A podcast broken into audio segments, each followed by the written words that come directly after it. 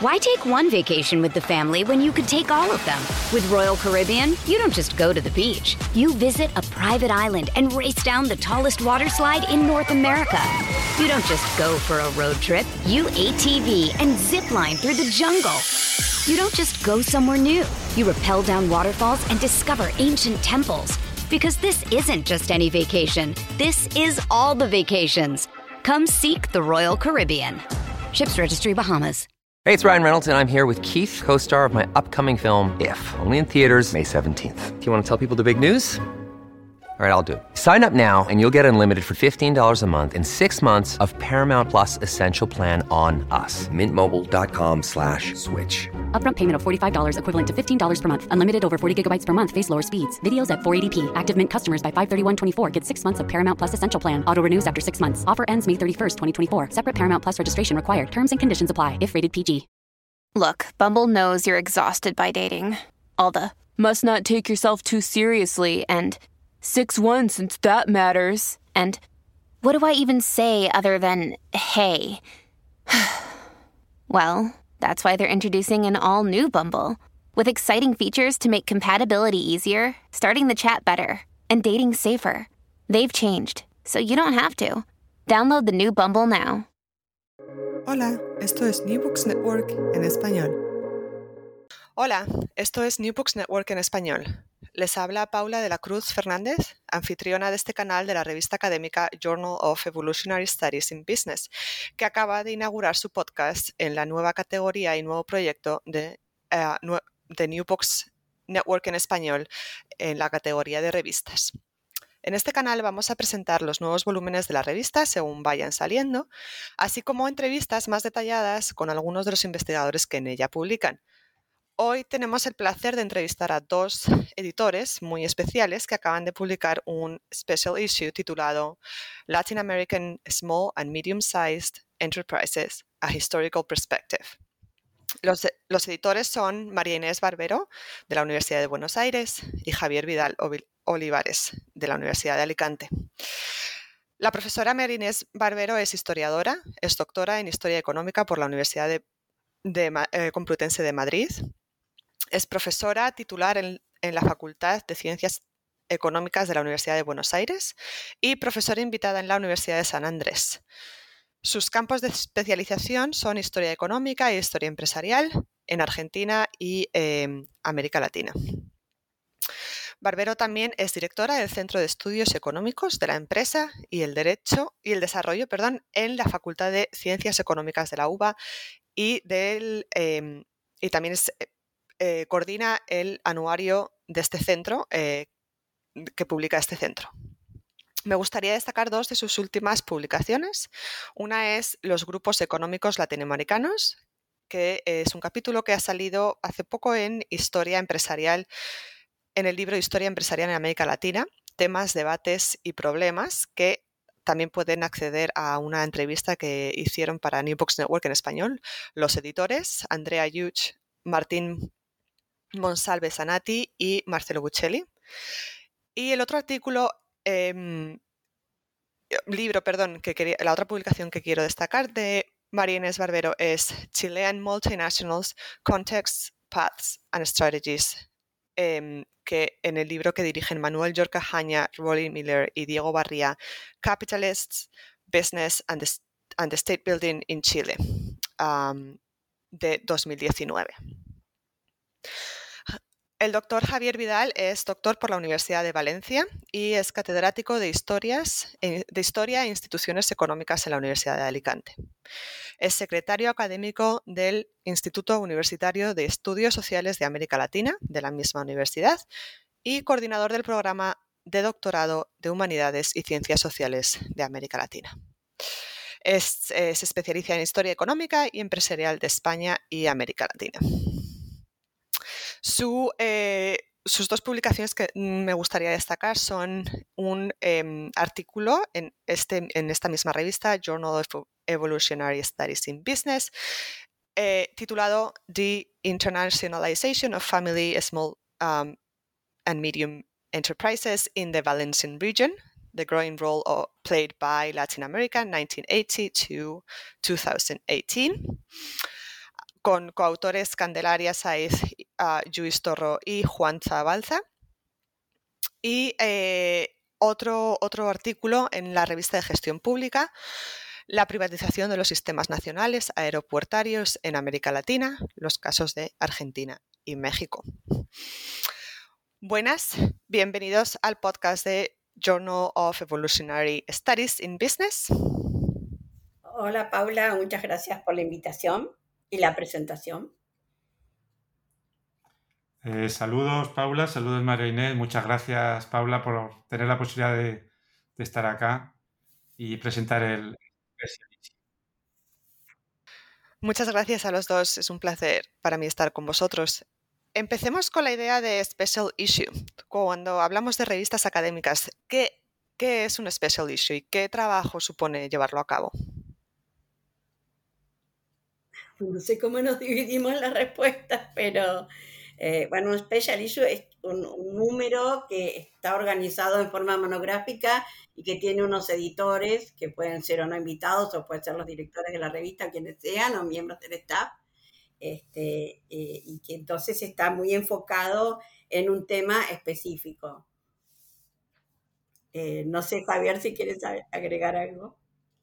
Así es, con el el, añadido eh, de que eh, eh, la revista, en este caso, Journal of Evolutionary Studies in Business, tenía interés en aportar a debates acerca de esta cuestión en el ámbito de América Latina y esa fue la razón por la cual, pues de alguna manera, nos encargaron a Marinés Barbero y a mí mismo la posibilidad de presentar una propuesta que, en todo caso, los editores eh, estudiarían y eh, aprobarían en su caso.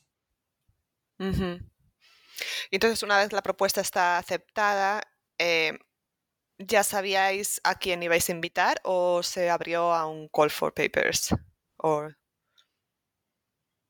Bueno, en realidad, en realidad lo que, lo que digamos, originó la propuesta de, por parte del equipo editorial de, de Journal of Evolutionary Studies in Business fue el hecho de que eh, esta era una cuestión, la de las pequeñas y medianas empresas en el ámbito de América Latina, que no había sido abordada de forma explícita en la literatura, eh, en la literatura eh, en el ámbito de la historia empresarial, es decir, una visión histórica en el largo plazo del papel de las pequeñas y medianas empresas, incluyendo ahí a las microempresas también, y que eh, parecía que era oportuno, hacerlo.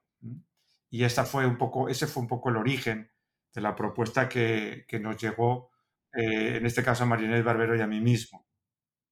Que refleja también, digamos, eh, la importancia que tienen las pequeñas, medianas y microempresas en América Latina, como nosotros decimos en la introducción, o sea, son actores clave, pero a su vez son mucho menos estudiados que las grandes, eh, sobre todo porque no es fácil acceder a la información, eh, no es fácil acceder a las fuentes, eh, toda la información está muy dispersa, son muchísimas empresas, pero bueno, la verdad que hay pocas, no, es que no existan las publicaciones sobre historia de pymes en América Latina o de mi pymes, incluyendo las micro, pero son muy pocos los trabajos previos y nos pareció que que esta revista, que tiene además mucha circulación en el mundo angloparlante, podía servir para instalar el tema y para, y para valorizarlo desde el punto de vista de, los estudios de historia empresarial. Háblame un poquito más de eso. ¿Cuáles, ¿Cuáles son las lagunas que existen en el estudio de, pymes o en el de Small and Medium Sized Enterprises em, que, os hizo también hacer este, este, small, este special? Bueno, a ver, eh, primero que nosotros historiadores necesitamos fuentes. Es básico para cualquier tipo de investigación en nuestra disciplina. Eh, las pequeñas y medianas empresas no suelen, primero no suelen producir una serie de documentación oficial que sí, por ejemplo, producen las sociedades anónimas o las grandes empresas. Entonces ahí ya hay un problema. Segundo, eh, no suelen conservar muchas veces eh, la documentación que tengan. dependemos muchísimo de las entrevistas. Entonces también es difícil ir hacia atrás en el tiempo. Eh, yo yo eh, coordiné con, con un economista un libro sobre pymes industriales en la Argentina y nos resultó difícil realmente reconstruir la historia en el largo plazo. Y dependimos mucho, insisto, de las entrevistas y además de la triangulación de entrevistas con distintos actores que habían estado de alguna manera vinculados eh, a las empresas. Eh, bueno, además de lo que comenta Berenés, que es absolutamente evidente que eso es así, eh, nosotros tuvimos en una convocatoria que hicimos para el Congreso Latinoamericano de Historia Económica, eh, que se celebró en Santiago de Chile en julio del 2019, concretamente una, una sesión eh, coordinada por Paloma Fernández, Marinés y yo mismo sobre la cuestión de las pymes en América Latina para tratar precisamente de abordar estas lagunas que, comentaba Marinés y por la que nos preguntabas, eh, eh, Paula. ¿Por qué? Bueno, eh, fundamentalmente por esa escasez de documentación, de fuentes, que es realmente la rémora más importante que tiene el conocimiento en el largo plazo de la, evolución de las pymes, de las pymes y de las micropymes. Y no digamos nada de aquellas empresas que, como luego veremos, se han movido en el ámbito de la, de la informalidad, o de la no legalidad, eh, o entrando y saliendo continuamente de, esta, eh, que es algo bastante común en las eh, economías informales en muchos países del mundo, particularmente en algunos países concretos de América Latina, que lo que hace es dificultar la posibilidad de hacer análisis que lleven a conclusiones relevantes acerca de cómo se han comportado globalmente estas empresas, este tipo de empresas, en las historias eh, nacionales o en las historias regionales.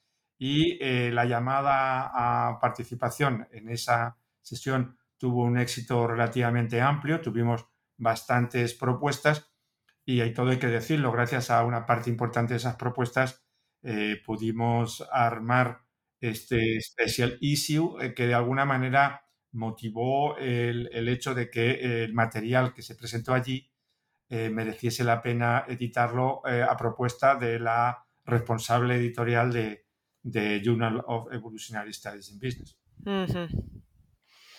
Muy bien. Pues mira, eh, pasamos a discutir los artículos que se incluyen en el Special Issue. Si queréis, empezamos por María Inés. Bueno, en realidad el, el issue tiene trabajo sobre seis países sobre México, Brasil, Argentina, Ecuador, Bolivia y Chile. Yo voy a hablar de aquellos eh, que me tocó eh, evaluar más en profundidad. Por supuesto, los leímos todos, ¿no? Los dos. Pero eh, lo, que yo quería decir primero es que lo que tratamos de identificar, más allá de, lo que cada artículo en particular dice sobre, sobre las pymes y, micropymes en, en, el país, algunos de los temas que de alguna manera aparecen en, las, distintas constituciones, ¿no? Y ahí lo que nosotros eh, quisimos remarcar fue, por una parte, eh, cómo se evidencia en todos los artículos el rol de las políticas públicas en el nacimiento y en el desarrollo de las MIPIMES. Pero también, en paralelo, y como digamos en la otra cara de, la medalla, eh, también se reflejan, sobre todo en algunos de los artículos, cómo son claves también las estrategias de las firmas que tienen, digamos, mayor o menor capacidad para adaptarse a los cambios en el entorno. Y después un tercer tema eh, que, es muy interesante y sobre el cual trabajó incluso más Javier, fue eh, la relación entre informalidad y surgimiento de, de MIPIMES, ¿no? sobre todo de micro y pequeñas empresas. Em, no sé si te parece, entonces veo un poquito los, trabajos que yo vi con más, este, con más detenimiento.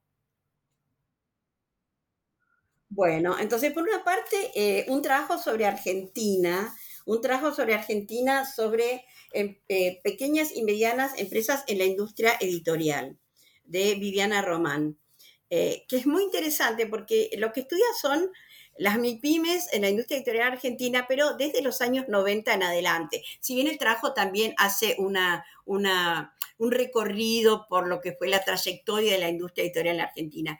¿Qué pasa en los 90? Que es algo que pasa en casi toda América Latina y en algunos países desde antes, ¿no? Es el periodo de las reformas estructurales, de la apertura económica, de las privatizaciones, de la desregulación. Y en el caso de, de la industria editorial y de muchos otros sectores económicos en la Argentina, un proceso de extranjerización y concentración, que además, como sabemos en la industria editorial y muchas otras, no es solo característica de la Argentina. Entonces, lo que hace Viviana es sobre todo, a través de muchas entrevistas a emprendedores, eh, ir reconstruyendo eh, qué tipo de estrategias les permitieron sobrevivir. Eh, inclusive en muchos casos son, no sé, miembros de familias que tuvieron una empresa más grande, que después fue vendida a capitales extranjeros, pero que crearon pymes aprovechando que determinados nichos, eh, aprovechando los cambios tecnológicos que permiten que con pequeñas tiradas eh, los negocios sean rentables, eh, con mucho conocimiento del oficio, lo cual crea esta, esta situación bastante particular. por un lado, este proceso de extranjerización y concentración al que ya me referí, y por el otro, el nacimiento y la proliferación de muchas pequeñas y medianas empresas nacionales este, que tienen, bueno, políticas de contenidos, o sea, lo que sería la, la política editorial, pero también estrategias de distribución bueno, e, ese, ese es un trabajo que muestra, eh, por una parte, a grandes rasgos los cambios en el contexto, eh, pero se enfoca más en las estrategias de las empresas, digamos, en la micro. No sé, Javier, si vos querés ahora eh, insertar algunas de los tuyos, así vamos alternándonos. Sí, pues sin, problemas. bueno, el, planteamiento genérico ya lo, lo, ha, lo ha comentado Marinés para el conjunto del monográfico de, este Special El caso de Argentina es un caso muy interesante por, el, tipo de industria que se ha elegido. Y en esa misma línea podemos, por ejemplo, eh, añadir el caso de, Chile, un caso que nos, interesa porque eh, es una economía eh, diferente, entre comillas, al conjunto de América Latina por sus especificaciones y el trabajo que recibimos, el de Isabel Torres y Omar Vargas, es un trabajo en el que se centra especialmente en un sector, el de la biotecnología, biotecnología que es impulsado, en este caso concreto, eh, por la acción de, eh, digamos, los entornos institucionales proclives al impulso de determinados sectores que se organizan en entornos de pequeñas y medianas empresas.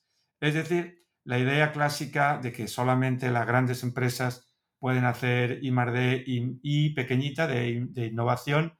En este caso concreto, lo que, lo que muestra el caso chileno para el, clúster de la biotecnología es cómo eh, la acción eh, del entorno institucional impulsado por las políticas estatales en determinados momentos históricos, en el caso concreto chileno, a partir de la década de los 90 especialmente, eh, consiguió poner en marcha un sector organizado bajo pequeñas y medianas empresas, pero que eh, finalmente estaban haciendo innovación, no solamente inversión y desarrollo, sino también innovación, con un cierto eh, y relativo éxito en el contexto chileno y en el contexto de América Latina.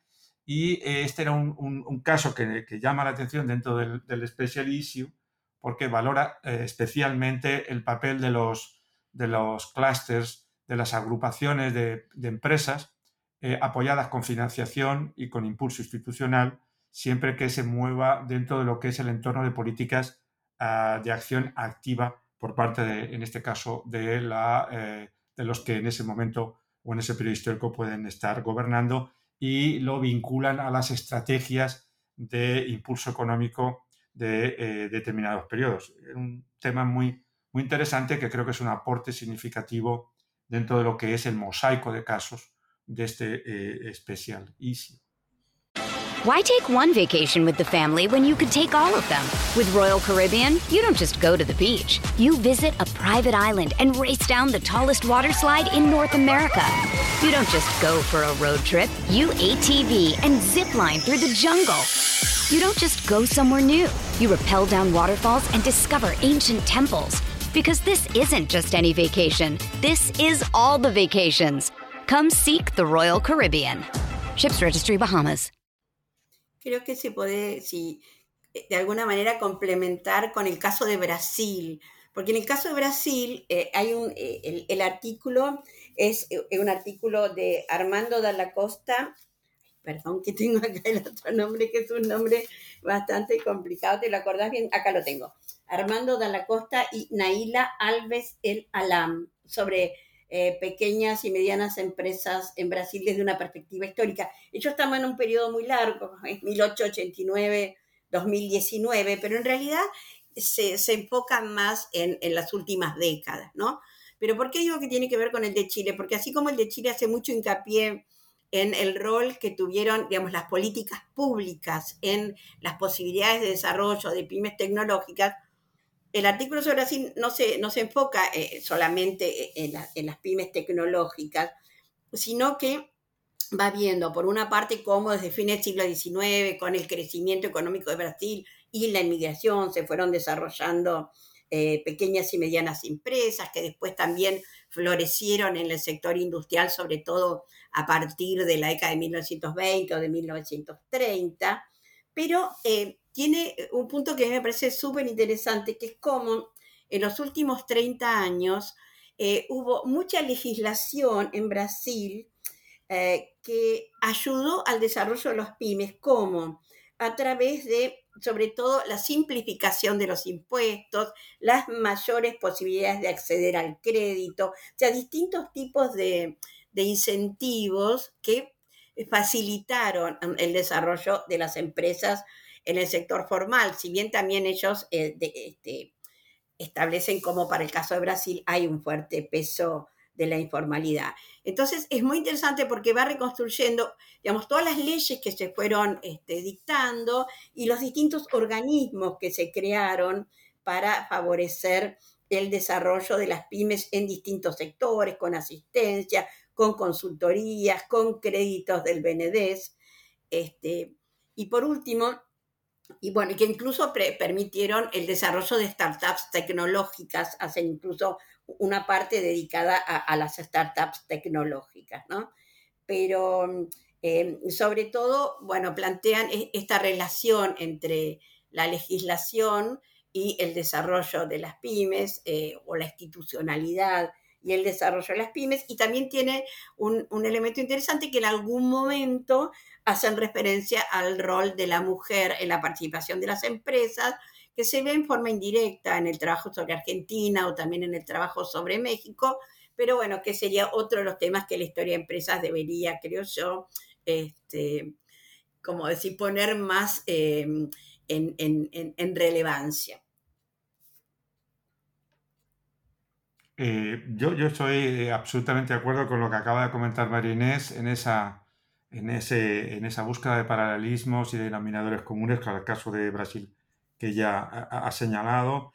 Yo lo vincularía también con con el caso de Ecuador, eh, eh, todos estos aspectos que hemos mencionado, porque mm, en el caso de Ecuador es extraordinariamente interesante cómo el análisis que nos presentan eh, los, los, autores, en el caso concreto ecuatoriano, aunque se han centrado casi exclusivamente, y en ese sentido los, datos son los que suelen marcar los estudios, los datos estadísticos sobre las eh, pymes, en este caso el sector industrial, para periodos, digamos, más recientes, eh, lo que nos muestran con mucha claridad es que eh, la pyme, pese a tener un, peso específico en los sectores industriales, especialmente en los sectores manufactureros, en el textil, la transformación agroindustrial, etcétera, han ido perdiendo peso en favor de la gran empresa. Eh, es decir, se ha producido un cierto proceso de concentración industrial, a pesar de que eh, las políticas públicas que, eh, digamos, apoyaban a las pymes desde los años 90, lo han hecho después también con posterioridad, con cierto interés, pero durante los gobiernos del presidente Correa, precisamente, que pasaba por ser uno de los programas económicos de mayor impulso hacia las pymes, precisamente en el sector industrial lo que se ha producido es un eh, aumento del tamaño de la empresa, es decir, un tránsito desde la pyme hacia la, gran empresa y la pyme ha ido perdiendo algo de peso en el, conjunto de la economía ecuatoriana. Lo digo porque eh, los contrastes que se producen entre los diferentes países a partir de los resultados que presentan los diferentes trabajos de este Special Issue, lo que nos muestran es la variedad de eh, las situaciones que se producen en términos históricos, también la diferente incidencia de las políticas públicas de, aplicación de estas. Y en ese sentido, el caso ecuatoriano, eh, que Marinés también puede comentar porque conoce bien, eh, yo señalaría que estos son uno de los aspectos más relevantes, o al menos uno de los aspectos más relevantes, esta pérdida de peso de la pyme a favor de un proceso de concentración de empresas eh, de mayor tamaño, a pesar de que las políticas públicas perseguían un, digamos, mayor peso de la, de la pequeña y mediana empresa. Sí, eh, yo, lo que agregaría también, Javier, es que un poco las conclusiones de los artículos tienen que ver con el enfoque, porque si uno mira la industria editorial argentina, lo que hay es un proceso de concentración y de retroceso de la empresa nacional y de las pymes. En paralelo, eh, estas experiencias emprendedoras que eh, nos muestran cómo determinadas estrategias fueron exitosas para poder eh, seguir compitiendo en un entorno desfavorable, porque si nosotros miramos América Latina, también el mundo, pero yo no voy a hablar más de América Latina, hay un proceso muy fuerte de concentración, sobre todo en el sector industrial, y también un retroceso del sector industrial en relación sobre todo a sectores primarios y a servicios.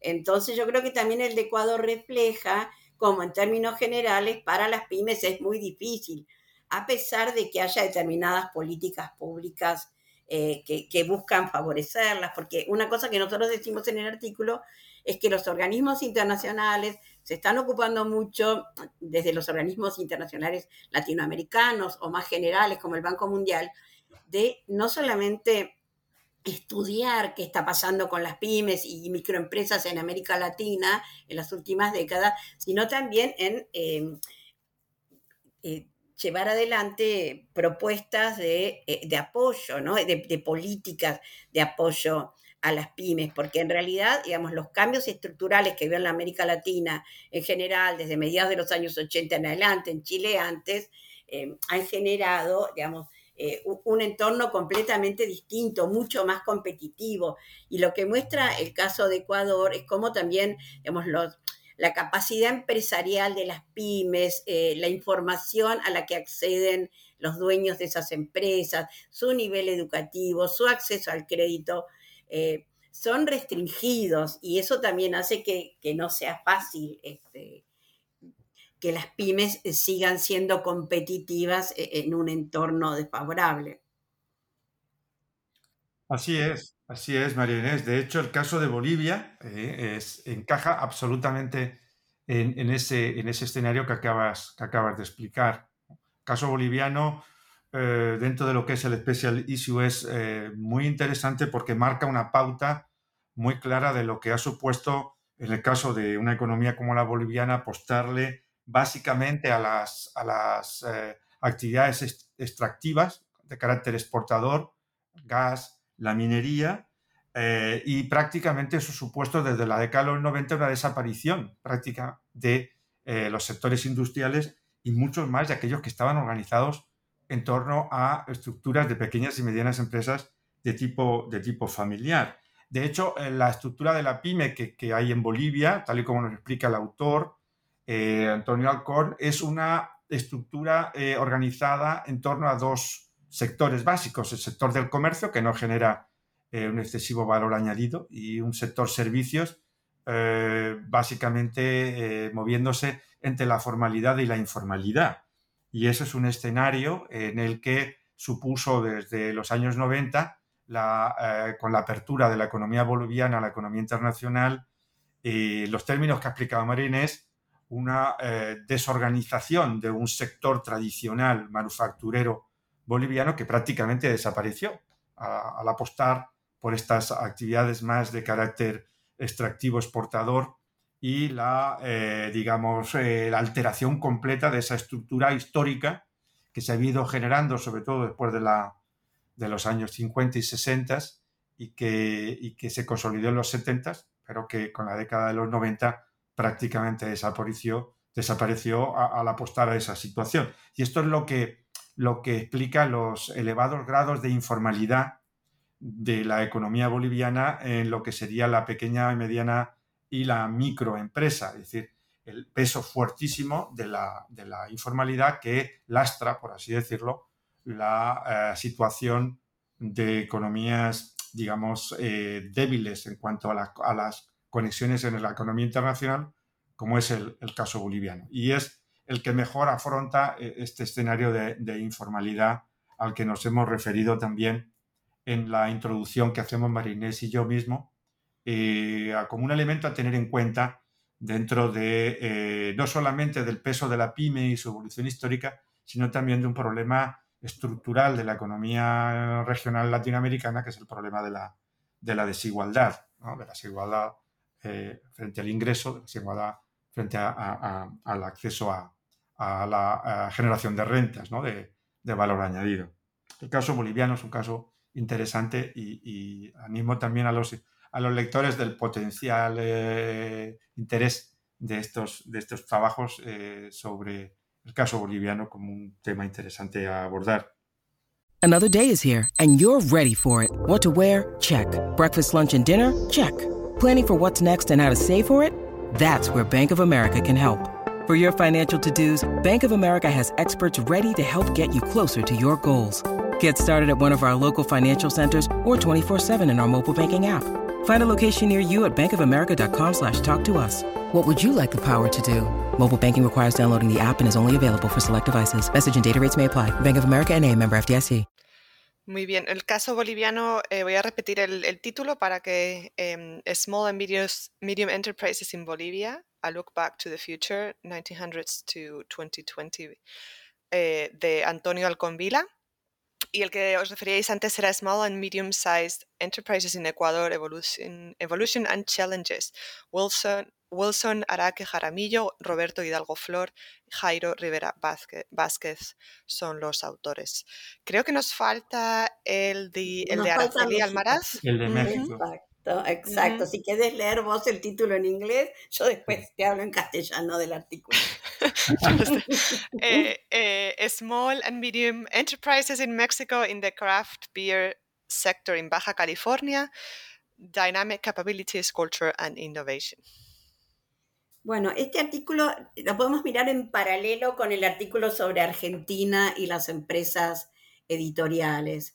Eh, esto es como eh, en México eh, los cambios eh, institucionales y de políticas económicas desde mediados de los 80 han generado eh, una mayor competitividad, una expulsión de muchas empresas que no han podido hacer frente a este nuevo escenario, pero también han, han sido testigos de empresas que han conseguido, a pesar de las dificultades, competir en forma este, satisfactoria, ¿no? Entonces, Araceli Almaraz lo que hace es tomar un sector, que es la fabricación de cerveza artesanal, en una región, en, la Baja California.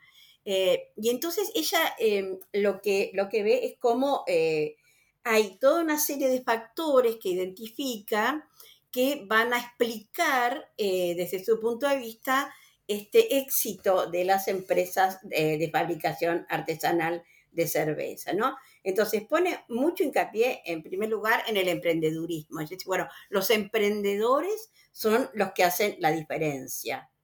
También determinadas políticas públicas, pero lo que a ella le interesa en particular es ver cuáles son estas diferencias que hacen los emprendedores. Entonces, habla mucho de aspectos culturales, o sea, en qué medida hay una tradición de, fabricación de, cerveza o, una cultura alcohólica.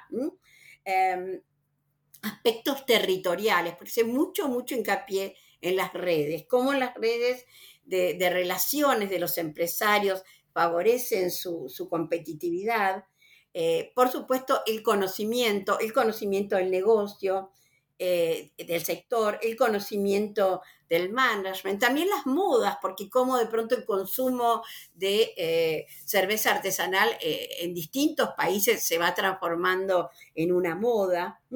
Entonces ya dice, bueno, hay desafíos muy fuertes, hay una alta mortalidad de empresas, pero también hay empresas que logran eh, sobrevivir muy, y, competir satisfactoriamente gracias a estas, a estas capacidades a las cuales me acabo de referir. ¿no? Dice ella, no todas sucumben a la competencia.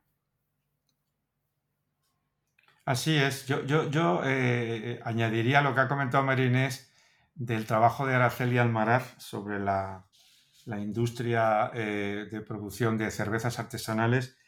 Eh, esa la reivindicación que hace la, autora de los intangibles que supone en el territorio, en la región de la Baja California, la existencia de vínculos de carácter cooperativo entre los productores de, cervezas artesanales que les hace poner en común eh, conocimiento, les hace poner en común eh, canales de comercialización eh, y funcionar como realmente como una agrupación, un clúster de productores de cerveza que comparten conocimiento y que comparten también técnicas de carácter organizativo, porque el artículo también incide mucho en la idea de que la tecnología eh, no, no, no hay que entenderla eh, como la, eh, estos emprendedores no la entienden como un elemento de carácter duro, técnico, sino como una dispersión de conocimiento de carácter organizativo, es decir, una, una tecnología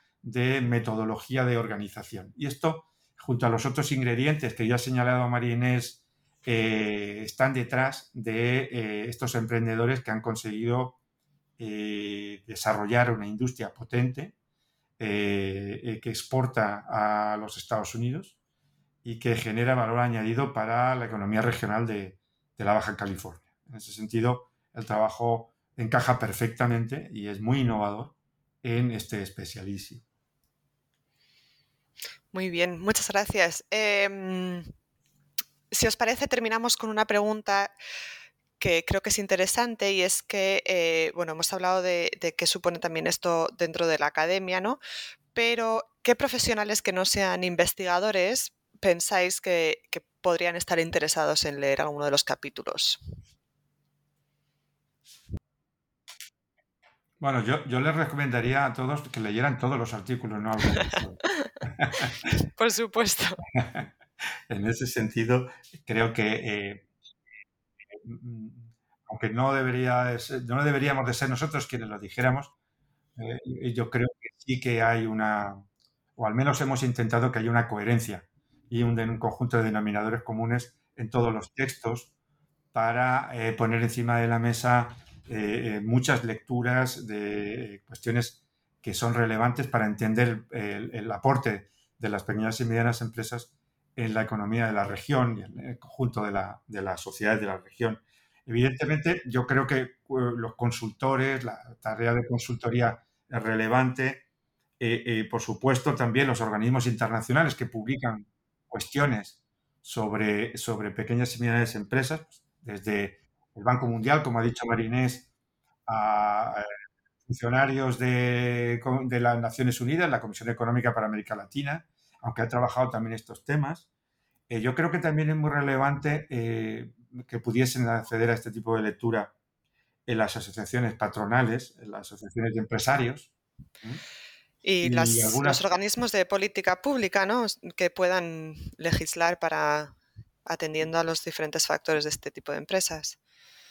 Y algunos organismos más, o algunos, eh, digamos, accionistas de, esta cuestión, ¿no? Por ejemplo, algo que, eh, está, que, no se suele decir mucho, pero las cámaras de comercio, que son un elemento importante eh, de acción empresarial, no de las grandes empresas, sino de los pequeños y medianos empresarios, eh, es importante que conozcan los contenidos que, aportamos y algunos otros más interesados que seguro que María también puede añadir. Sí, yo decía, bueno, por una parte emprendedores, o sea, que vean que es posible, ¿no? Cuando uno ve que, que otros logran algo que parece muy difícil, hay un incentivo fuerte. Y yo diría también las autoridades locales, porque, bueno, como se ve, por ejemplo, muy bien en el caso de México, que, pero podríamos dar muchos ejemplos para distintos países de América Latina.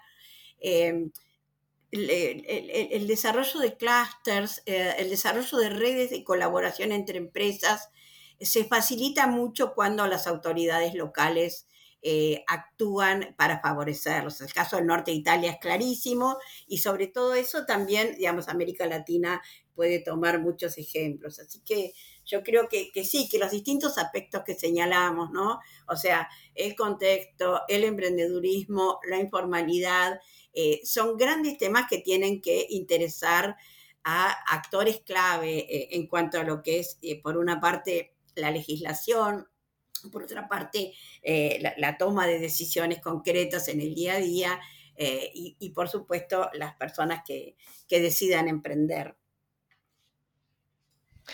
Muy interesante. Perfecto. Bueno, pues em, voy a terminar aquí la, entrevista. Para terminar, me gustaría invitarles a seguir la revista y, por, supuesto, a leer este special issue, a, seguir la revista en eh, Twitter, que es arroba JE sb-v y en Facebook, también está en Facebook.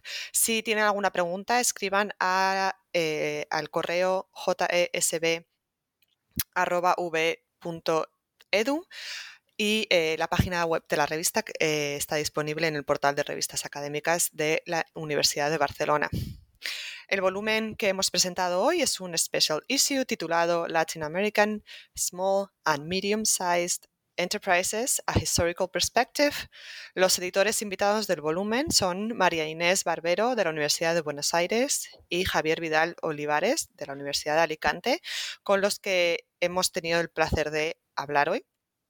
Y eh, no olviden compartir este episodio, seguirnos y si quieren escuchar em, esta entrevista en inglés, eh, pues quizás haya una, em, el episodio eh, pronto en New Books Network. Ah, y bueno, nos, vamos, nos vemos en el siguiente capítulo. Muchas gracias, María Inés y Javier, por estar conmigo hoy. Muchas gracias a vos, Paula, y un agradecimiento especial a Paloma Fernández, la directora de la revista del Journal, que ha hecho un esfuerzo enorme para que se difunda eh, la historia empresarial eh, latinoamericana. Ha hecho y sigue haciendo yo me uno, me uno a, los agradecimientos de Marinés, a vosotros, por supuesto, Paula también, y, eh, subrayo eh, con especial énfasis lo que acaba de decir Marinés acerca del papel de Paloma Fernández como editora del Journal y como especial interesada en poner en marcha un monográfico de estas características para eh, divulgar, debatir el papel de las pequeñas y medianas empresas en América Latina.